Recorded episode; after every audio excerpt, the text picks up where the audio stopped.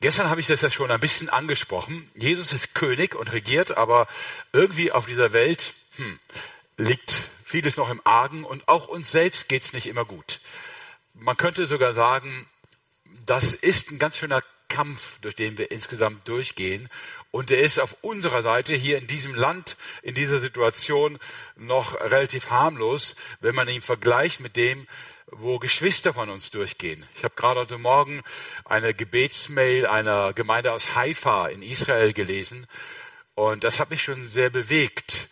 Ah, die sind zwar in Haifa, wo im Moment kein Kampfgebiet ist, aber 35 ihrer Männer aus der Gemeinde sind eingezogen in der Armee. Ja, sie beschäftigen sich damit, ähm, die Kinder zu unterrichten, weil alle Schulen im Land geschlossen sind. Ah, sie basteln an Karten, grüßen ihre Männer, versuchen sie zu ermutigen, beten jeden Tag für ihr Land und äh, fürchten, dass im Norden in äh, Libanon der Krieg über sie hereinbrechen könnte. Dann wäre auch Haifa schon betroffen.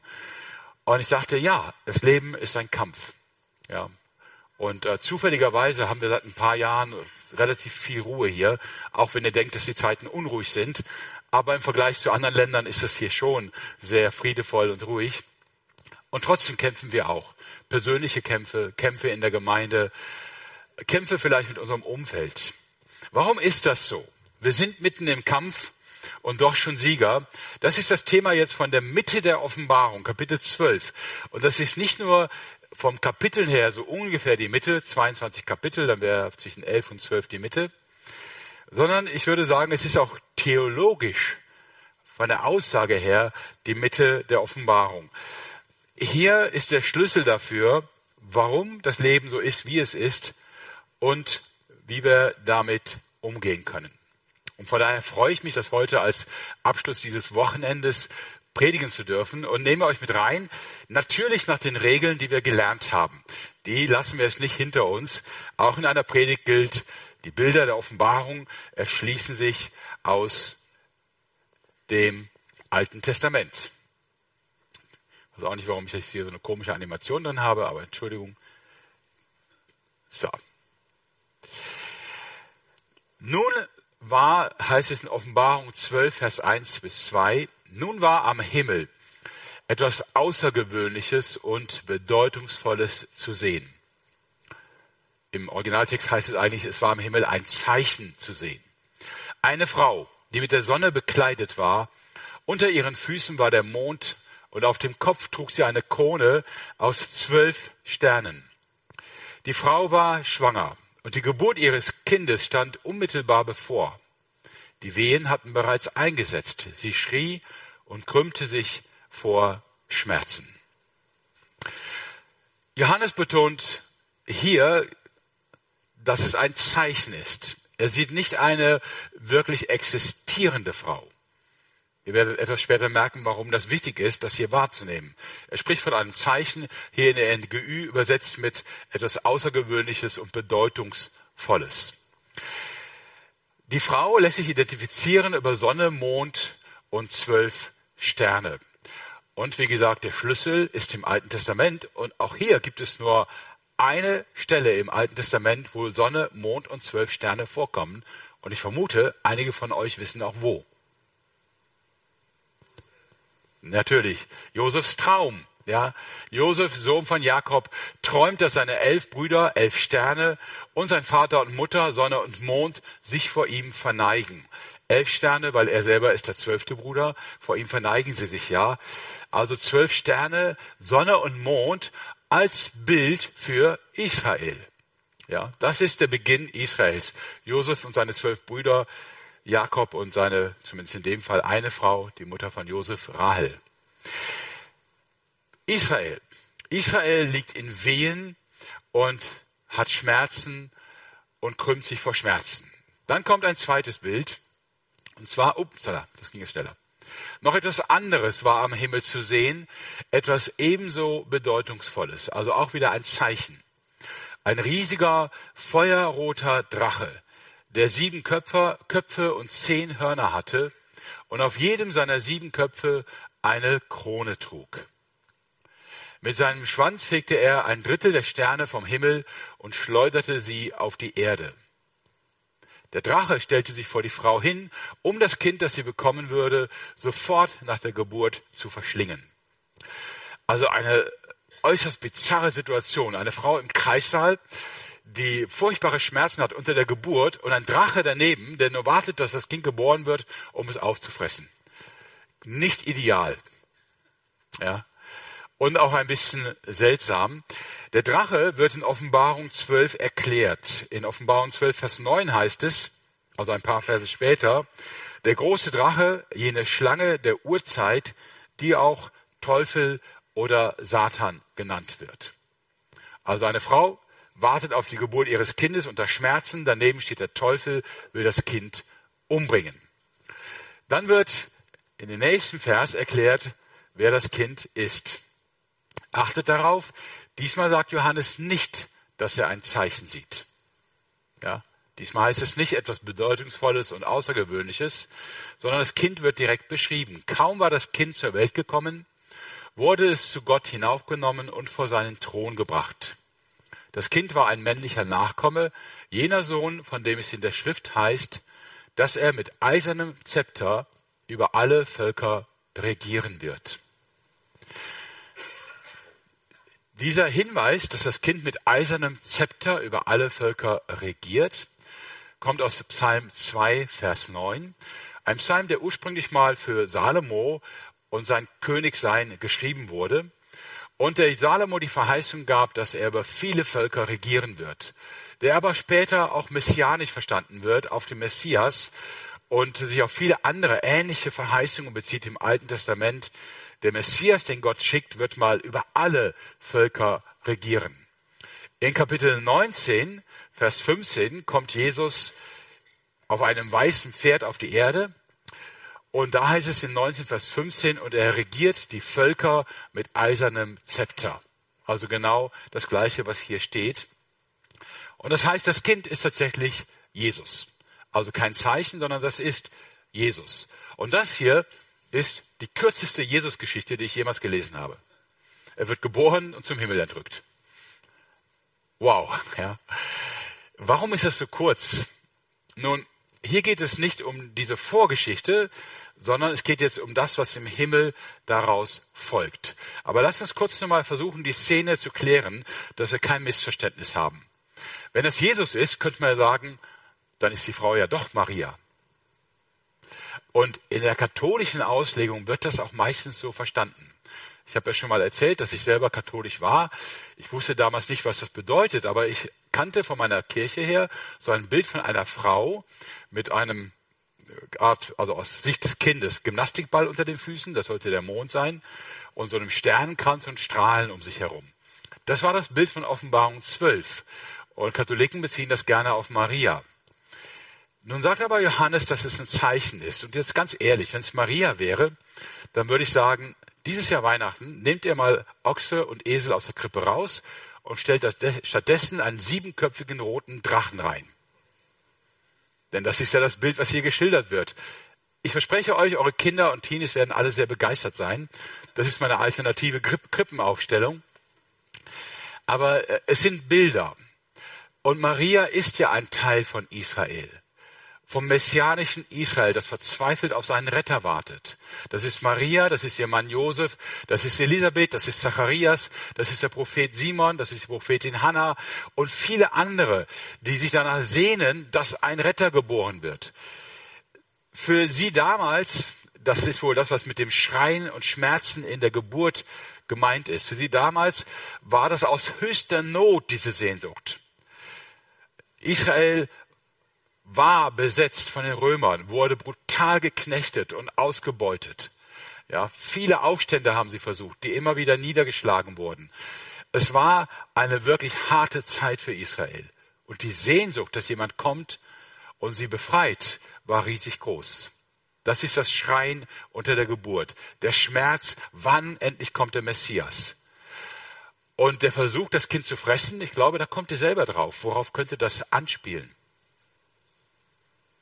Laut bitte? Ja, genau, auf Herodes, den Kindermord zu Bethlehem. Der Versuch, Jesus umzubringen, kaum dass er geboren ist.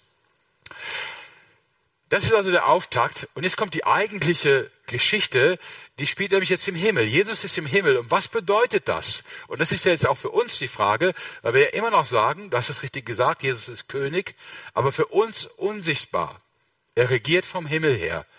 Was bedeutet dieses Regieren denn für uns? Und darum geht's jetzt. Es heißt, Offenbarung 12, Vers 7 bis 9, nun brach im Himmel ein Krieg aus. Der Engelfürst Michael und seine Engel griffen den Drachen an. Ganz kurz, der Drache ist ein Bild, ja, ein Zeichen. Wir stellen uns den Teufel bitte nicht als Drachen vor. Es geht nur um die Aussage, die dieses Bild hat. Und das heißt, wir dürfen uns das, was hier geschrieben ist, auch nicht als ich sag mal, so eine riesen Mittelalterschlacht im Himmel vorstellen, wo Engel und Dämonen mit Schwertern aufeinander zugehen. Der Kampf dreht sich um was anderes, aber es ist ein Kampf. Der Engelfürst Michael setzt, äh, der, Entschuldigung, der Drache setzte sich mit seinen Engeln zur Wehr, aber er unterlag. Und von da an war für ihn und seine Engel kein Platz mehr im Himmel. Der große Drache, jene Schlange der Urzeit, die auch Teufel oder Satan genannt wird, und die ganze Menschheit verführt, wurde auf die Erde geworfen. Und zusammen mit den Drachen wurden auch seine Engel hinuntergeworfen. Jesus kommt in den Himmel und dann ist für den Teufel im Himmel kein Platz mehr. Wenn Jesus im Himmel ist, kann der Satan nicht im Himmel sein. Ja? Nun, Satan im Himmel ist doch ohnehin eine ungewöhnliche Vorstellung, oder? Auch da hilft uns natürlich das Alte Testament. Und auch das wissen wahrscheinlich einige von euch. Wo kommt Satan im Himmel im Alten Testament vor? In Hiob, ganz genau. Ja. In Hiob gibt es so eine Art himmlischen Thronrat, zu dem auch Satan gehört. Klingt komisch, aber denkt nochmal daran, das Wort Satan bedeutet erstmal einfach nur Gegner. Ja? Und ähm, Gott erzählt von Hiob und sagt, ich habe mindestens einen Mann auf der Erde, der mich vorbehaltlos liebt. Und dann sagt Satan etwas zu Gott, was sehr, sehr gemein ist. Also wirklich hässlich. Er sagt zu Gott, hey, du bildest dir das nur ein. Hiob würde doch im Leben dich nicht lieben und ehren, wenn du ihn nicht täglich mit so viel Reichtum überschütten würdest. Er wäre ja blöd, wenn er dir nicht die Ehre geben würde, weil er dermaßen davon profitiert. Um die Gemeinheit in dieser Aussage zu verstehen, müsst ihr euch das so vorstellen. Du erzählst deinem Freund, deiner Freundin davon, hey, ich habe jemanden, der hält so zu mir, durch dick und dünn, auf die, auf den kann ich mich hundertprozentig verlassen. Und dann sagt der andere, Komm, sei ehrlich, du überweist ihm doch jeden Morgen, äh, jeden Monat 500 Euro, damit er dein Freund ist. Das wäre gemein, oder?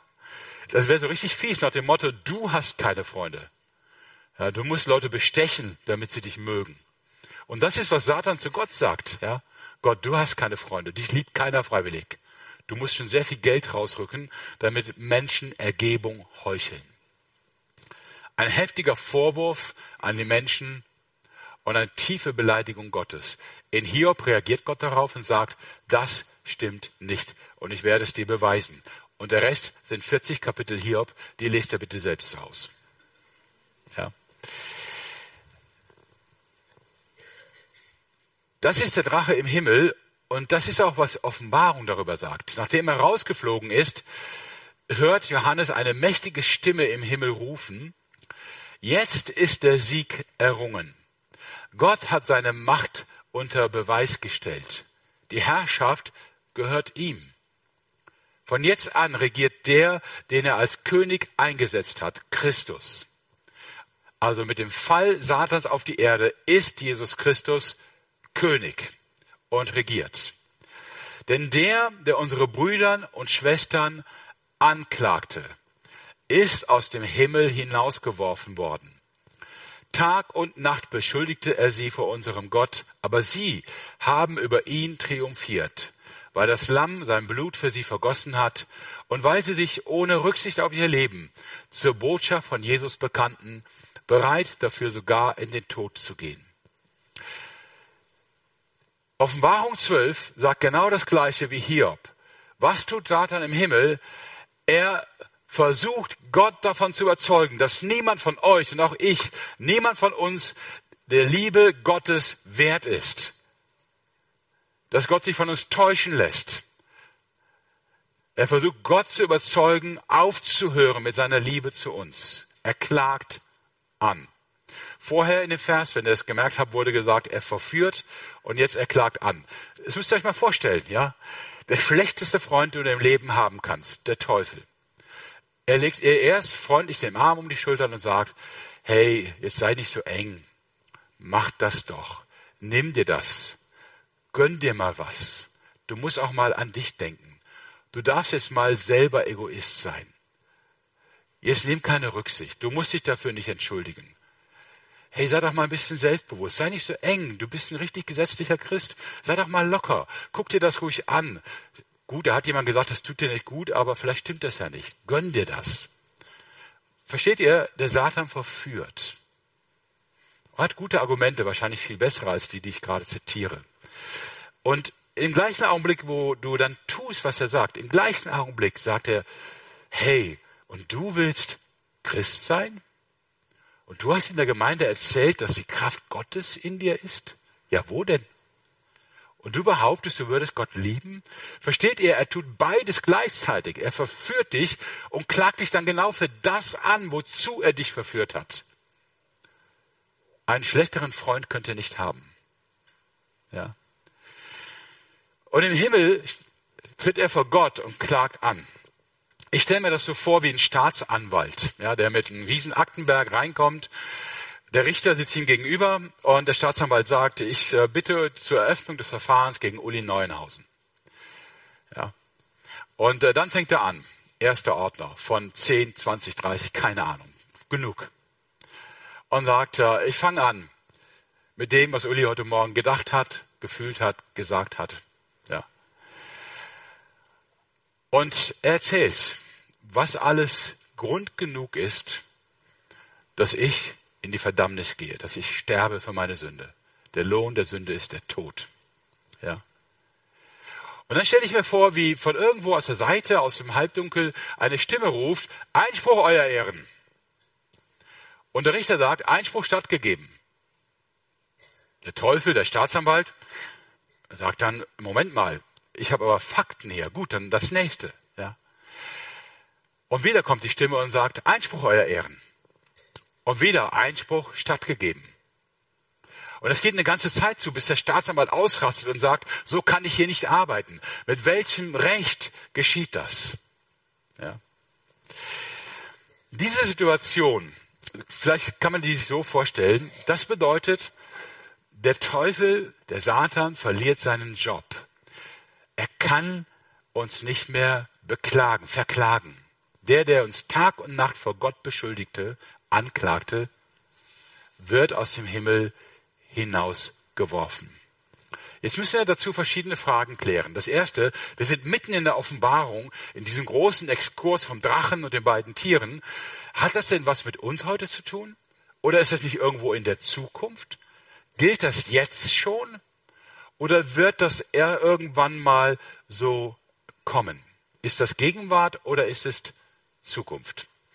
Und dazu schauen wir uns mal einen Text von Paulus an in Römer Kapitel 8. Eigentlich ab Vers 33. Da sagt Paulus, wer wird es noch wagen, Anklage gegen die zu erheben, die Gott erwählt hat?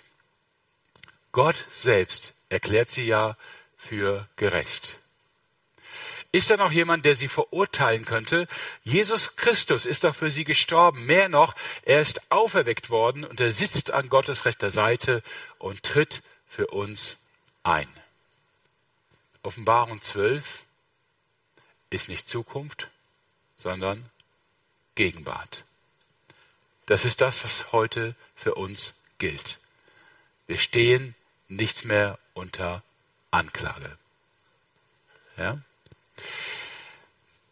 Ich muss ein bisschen mehr mit euch darüber sprechen, weil das ist ein wichtiger Punkt und äh, den müssen wir wirklich verstanden haben. um zu wissen, was das für uns, für unser Leben bedeutet. Wieso kann Jesus Christus Einspruch erheben? Wieso kann er die Anklage abweisen? Mit welchem Recht kann er das?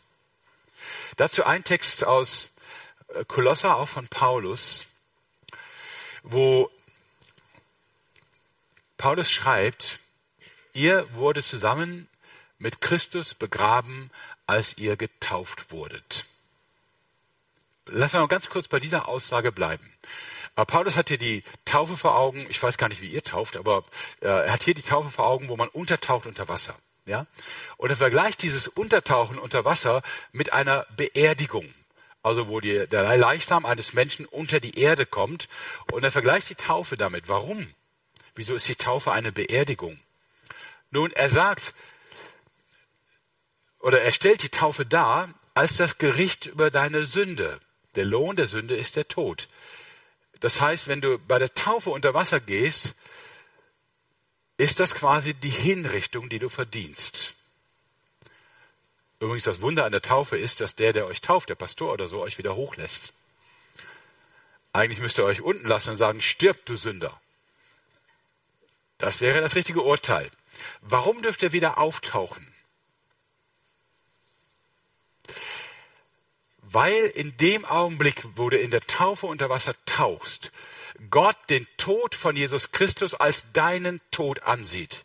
Du bist mit Christus gestorben, heißt, Christus ist gestorben, du aber lebst. Ja? Und giltst trotzdem, wenn du wieder auftauchst, als jemand, der jetzt für seine Sünde hingerichtet worden ist. Ja? Du bist also wirklich bestraft worden, aber die Strafe hat dich knapp verfehlt und hat Christus getroffen. Ja, sein Tod ist dein Tod geworden. Das heißt, für alle von euch, die getauft sind auf Jesus Christus, ihr seid Menschen, die hingerichtet worden sind. Der Tod für eure Sünde ist an euch schon geschehen. Und wenn du jetzt die Frage stellst, ich habe gesündigt, kann Gott mir vergeben, dann ist die Aussage, die Strafe für diese Sünde, die du heute tust oder morgen tun wirst oder gestern getan hast, die ist schon in deiner Vergangenheit vollzogen worden.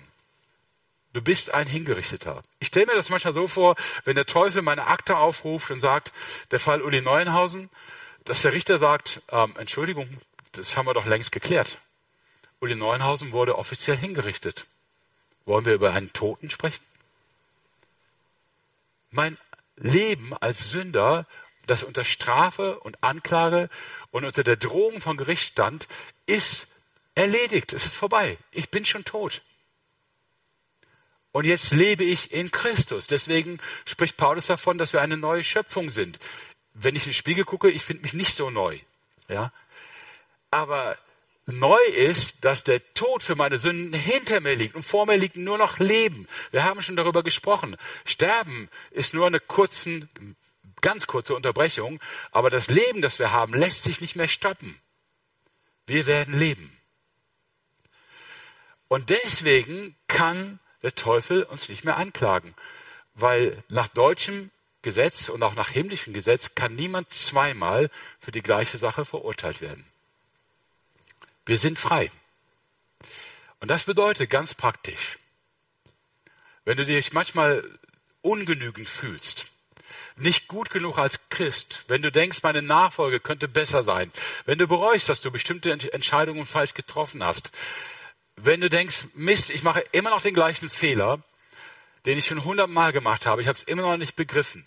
Wenn dich jemand korrigiert und du fühlst dich verletzt, weil du denkst, ich hatte gedacht, ich wäre ein besserer Mensch und so weiter. Wann immer das passiert und du fängst an zu jammern und über dich zu klagen, übernimmst du den Job, den der Teufel verloren hat. Du tust etwas, wozu du keinen Auftrag hast. Du hast kein Recht, dich selber anzuklagen. Tust nicht. Ja? Wenn du morgens in den Spiegel guckst und denkst, meine Güte, was bin ich für ein schlechter Christ, dann sag nein, ich bin ein gestorbener und wieder auferstandener. Ich bin ein Kind Gottes. Und die Frage, wie gut oder schlecht ich bin oder ob andere in der Gemeinde viel konsequenter und besser sind und mehr können und was ich kann und was ich reinbringe und was mir gelingt und was mir misslingt, die entscheidet nicht darüber, was aus deinem Leben wird. sondern der Freispruch Gottes entscheidet darüber. Du hast kein Recht, dich selber zu verklagen. Du denkst, du bist ungenügend? Ja klar, was denn sonst? Es ging nie darum, ob du genügst. Es ging immer darum, dass Christus genügt für alles. Christus genügt. Ja. Und ob du genügst, das ist gar nicht die Frage. Klar, wenn wir richtig hingucken, bei mir ist manchmal, wenn ich meine Frau ehrlich frage, dann merke ich, hm, okay, so ein toller Hecht bin ich dann doch nicht. Ja? Das ist okay, das hat auch nie jemand verlangt. Also Gott zumindest nicht. Ja? Und wie gesagt, ich bin auch heute noch ein Mensch, der sündigt. Gar keine Frage. Ja? Auch wenn ich hoffe, dass ich lerne. Aber manchmal bin ich wirklich frustriert, wenn ich Fehler mache, von denen ich vor zehn Jahren schon dachte, das hätte ich dann doch gelernt. Ja? Aber es ist okay. Ich kann ganz einfach Dinge klären, aber ich klage mich nicht mehr selber an. Nun, vielleicht kommt manchmal euch die Frage, ja, aber was ist, wenn ich konkret gesündigt habe und der Heilige Geist möchte aber, dass ich Buße tue? Ich möchte euch das kurz erklären. Die Stimme des Heiligen Geistes, wenn er will, dass du irgendwo was klärst, ist immer klar. Sie spricht eine konkrete Sache an, von der du weißt, dass sie nicht korrekt war. Und sagt, hey, klär das doch. Ja. Und klären ist das einfachste von allen Optionen, die wir haben, wenn was schief läuft. Zum Kreuz kommen. So wir unsere Sünden bekennen. 1. Johannes 1, Vers 9. So wir unsere Sünden bekennen, so ist er treu und gerecht, dass er uns die Sünden vergibt und reinigt von aller Ungerechtigkeit. Ein Schritt zum Kreuz und Sünde ist erledigt. Ja, wenn du was Konkretes hast, klär es. Wenn es was mit einem Menschen ist, ich habe gestern Abend das Beispiel erzählt mit dem Glas mit meiner Frau, einfach um euch zu erzählen, wie bescheuert auch ich sein kann. Ähm, klär es. Geh hin und sag, es tut mir leid. Und es ist erledigt. Nichts ist einfacher als das und nichts fällt uns schwerer als das. Ja, weil wir am Ende doch meinen, ich muss gut rauskommen. Ich muss ein gutes Bild ergeben. Ich muss doch irgendwie genügen und was bringen. Nein, was du bringen musst, ist ein ehrliches Herz, wo du sagst, Gott, es tut mir leid, das ist schiefgelaufen. Ich tue Buße, ich möchte neu anfangen. Und wenn du es nochmal tust, dann nochmal. Und selbst wenn du es hundertmal getan hast, dann hundertmal. Ja. Bei Geschwistern gibt es eine gewisse Grenze. Jesus sagt, bei sieben mal 70 Mal ist dann Schluss. Also zähl mit, bei 491. Mal wird es schwierig. Ja. Klär es. Klär es mit deinen Geschwistern, klär es mit den Menschen, wo du was Böses gesagt, getan hast. Kläre, sage die Wahrheit. Und es ist geklärt. Keine Anklage mehr. Und das heißt natürlich noch viel mehr. Wir verklagen auch einander nicht. Wir messen nicht, wer ist wie gut Christ in dieser Gemeinde. Wer ist wie gut Nachfolger? Wer engagiert sich wie gut? Wir freuen uns über die, die es tun. Aber wir verurteilen niemanden. Ja. Wenn du wirklich denkst, dass du jemandem helfen kannst, weil er einen falschen Weg geht, dann tu das, was Jesus gesagt hat. Geh hin und sprich mit ihm, du mit ihm allein. Und schau, dass du ihn gewinnst für einen guten Weg. Das darfst du gerne tun. Was du nicht tust, ist, ohne mit ihm zu sprechen, beim nächsten Kaffee trinken mit Freunden sein Problem als Gebetsanliegen weitergeben. Oder sonst irgendeine Sache, wo man übereinander klagt. Klagt nicht, jammert nicht übereinander.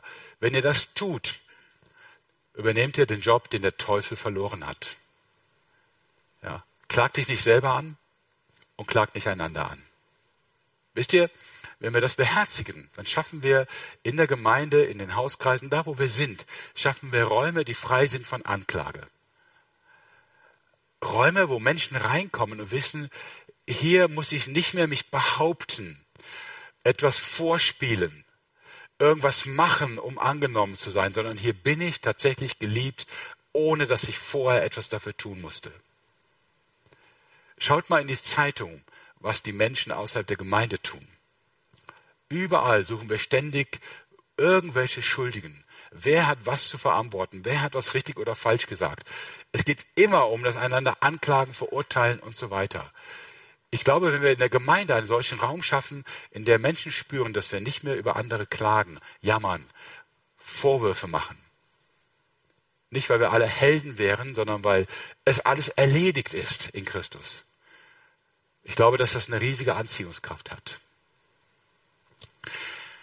Warum aber steht das jetzt mitten in der Offenbarung? Warum so viel Evangelium an dieser Stelle? Nur der Grund ist Vers 12, darum freue dich Himmel, freut euch alle, die ihr im Himmel wohnt, doch wehe dir Erde und wehe dir Meer. Denn der Teufel ist zu euch herabgekommen, rasend vor Wut, weil er weiß, dass er nicht mehr viel Zeit hat.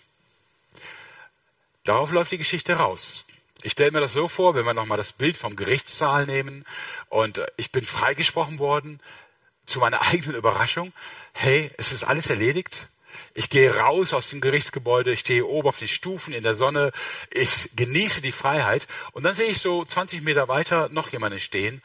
Hm, das ist, glaube ich, der Staatsanwalt von gerade. Rot vor Wut und Zorn. Und ich ahne, ich bin zwar jetzt frei, aber es kann sein, dass ich ein paar Probleme kriege. Und das ist genau das, der Punkt. Wir haben einen Gegner. Und er hasst uns nicht deswegen, weil wir so nette und freundliche Menschen sind. Er hasst uns nicht deswegen, weil wir alles richtig machen. Er hasst uns, weil Gott uns liebt. Und weil er sich von dieser Liebe um keinen Preis abbringen lässt. Und wenn er schon Gott nicht überzeugen kann, uns weniger zu lieben, wird er alles tun, um uns zu überzeugen, dass wir Gott kündigen, dass wir Gott den Rücken zukehren, dass wir sagen, ich will nicht mehr glauben und ich will mit diesem Gott nichts mehr zu tun haben. Er wird jede Gemeinheit, jede Bosheit tun, um uns das Leben schwer zu machen. Ich möchte das mit einem Bild verdeutlichen. Ich habe mir eben von den jungen Leuten erklären lassen, ob es hier einen lokalen Fußballverein gibt. Den TSF Geschwend war das, ne? Genau. Turn- und Sportfreunde Geschwend. Ich komme aus Mönchengladbach, deswegen Fußballbilder sind für mich geläufig. Ja. Wir stellen uns vor, warum auch immer, der TSF Gschwend hat tatsächlich die Einladung zu einem Spiel gegen Bayern München in der Allianz Arena. Ich sehe die Hoffnungslosigkeit in euren Gesichtern.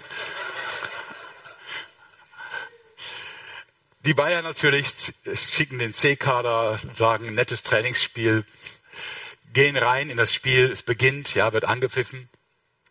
Und dann passiert das Unfassbare. Keiner kann es glauben. Am Ende der ersten Halbzeit steht es 25 zu 0 für den TSF Geschwend. Beide Mannschaften gehen in die Kabine nach der ersten Halbzeit. In der Kabine von Gschwend Stimmung, Freude, unfassbares Staunen. Ja, wie kann das sein? Und sie sind einfach high. In der Kabine der Bayern Brüllen, Geschrei. Der Trainer macht seine Leute runter. Habt ihr sie noch alle? Kann das denn wahr sein? Seid ihr völlig Mischugge? Wollt ihr alle euren Job verlieren? Und so weiter. Man hört sein Schreien durch die ganze Allianz Arena. Zweite Halbzeit. Beide Mannschaften treten wieder an. Die Bayern geladen, wütend, aggressiv. Jedes denkbare Foul was der Schiedsrichter gerade nicht sieht, wird verübt. Blutgrätsche, Nierenschläge. Alles, was geht. Nach 20 Minuten in der Halbzeit immer noch 25 zu 0. Nach 20 Minuten in der zweiten Halbzeit humpelt jeder Spieler von Gschwend. Es tut weh, weil es sind Schmerzen. Aber jeder Spieler humpelt mit einem Lächeln auf dem Gesicht, weil er weiß, ich humple, weil ich Sieger bin. Ich humple, weil die andere Mannschaft schon verloren hat. Und das ist genau das, um das es geht. Ja. Wie gesagt, der Teufel führt Krieg gegen uns. Hier steht es auch nochmal in Vers 17. Und ich möchte euch nochmal einen Text von Paulus dazu zeigen, der genau das ausdrückt. Was kann uns noch von Christus und seiner Liebe trennen? Not, Angst, Verfolgung, Hunger, Entbehrungen, Lebensgefahr, das Schwert des Henkers. In all dem tragen wir einen überwältigenden Sieg davon durch den, der uns so sehr geliebt hat. Versteht ihr, für uns sind all diese Dinge, die Paulus aufzählt, eigentlich Verlierer-Dinge. Not, Angst, Verfolgung, Hunger. Wenn das passiert, haben wir das Gefühl, wir verlieren. Wir stehen auf der Verliererseite. Und Paulus sagt, nein, es ist der Sieg. Es ist genau das. Wir werden in diesem Leben nicht ohne Verletzungen davonkommen. Wir werden Dinge erleiden, die wir uns nicht gewünscht haben. Und manche von uns humpeln, körperlich oder auch in der Seele. Manches ist als Wunde da und tut immer noch weh. Manches belastet uns. Manche Angst ist schwer zu bewältigen. Ja, wir kommen, also im Grunde genommen kommt fast niemand, wir kommen nicht ohne Schaden durch das Leben. Wir humpeln. Aber wir humpeln als Sieger. Der Grund, dass wir humpeln, der Grund, warum wir persönlich kämpfen und auch scheitern, der Grund, warum wir als Gemeinde kämpfen und auch scheitern. Wir siegen auch, aber wir scheitern auch. Der Grund, warum nicht alles einfach ganz easy und bequem und leicht ist und das Evangelium explodiert. Der Grund, warum die Leute hier nicht Schlange stehen, um sonntags morgens in den Gottesdienst zu gehen. Der Grund, warum alles so zäh ist und so schwierig, ist, dass wir gegen einen Verlierer kämpfen einem mächtigen Verlierer, der uns in jeder Hinsicht überlegen ist, der aber trotzdem verliert. Wir haben jetzt schon den Sieg. Und wenn wir anfangen zu humpeln und wenn es weh tut, ich wünsche euch von ganzem Herzen dieses Lächeln auf dem Gesicht. Lasst euch nicht entmutigen. Ja? Die Kämpfe, die wir kämpfen, sind nicht Zeichen unserer Schwäche, sondern Zeichen, dass wir einen Verlierer als Gegner haben. Paulus sagt, ja, ich bin überzeugt, dass weder Tod noch Leben, weder Engel noch unsichtbare Mächte, hier ist schon die Anspielung auch auf den Satan, weder Gegenwärtiges noch Zukünftiges, noch gottfeindliche Kräfte, weder Hohes noch Tiefes, noch sonst irgendetwas in der ganzen Schöpfung uns je von der Liebe Gottes trennen kann, die uns geschenkt ist in Jesus Christus, unserem Herrn. Ihr seid Sieger. Und diesen Sieg kann euch keiner nehmen. Gott lässt sich nicht mehr von euch trennen. Er lässt sich nicht mehr von euch abbringen. Er liebt euch, egal was gerade passiert. Ja. Und er wird euch in dieser Liebe durchbringen, durch, sogar das Sterben durch am Ende hinein ins Leben. Er weiß schon wie. Wir haben keine Ahnung, aber er hat sie. Ja. Ihr seid die Gewinner. Und deswegen tut manches weh. Und manches ist unangenehm. Und manchmal nervt es, ja, und manchmal gefällt es uns gar nicht, weder die Gemeinde noch wir selbst noch sonst irgendwas, ja. Alles okay, lächelt. Lächelt und sagt der Stimme der Anklage, no, nein. Ich stehe nicht mehr unter Anklage. Selbst wenn ich den größten Mist meines Lebens gemacht habe, auch dafür ist Christus gestorben. Ich stehe nicht mehr unter Anklage. Wir sind in der Mitte der Offenbarung, aber ich hoffe, ihr spürt die Ermutigung und ich wünsche euch bei all dem, was wir gehört haben, diesen Mut, einen trotzigen Glauben. Luther, ich glaube Luther war das, hat mal so ein schönes Lied geschrieben, trotz dem alten Drachen, trotz dem Todesrachen, ja. Trotz dem alten Drachen. Das wünsche ich euch, ja. Schaut in den Spiegel und sagt, egal was ich getan habe, egal wie ich mich fühle, egal wie andere über mich denken, du bist vollkommen geliebt. Ja, ich bin vollkommen geliebt. Und davon lässt sich Gott keinen Millimeter abbringen. Und er wird mit mir durch dieses Leben gehen und ich werde mit ihm siegen. Amen. Amen.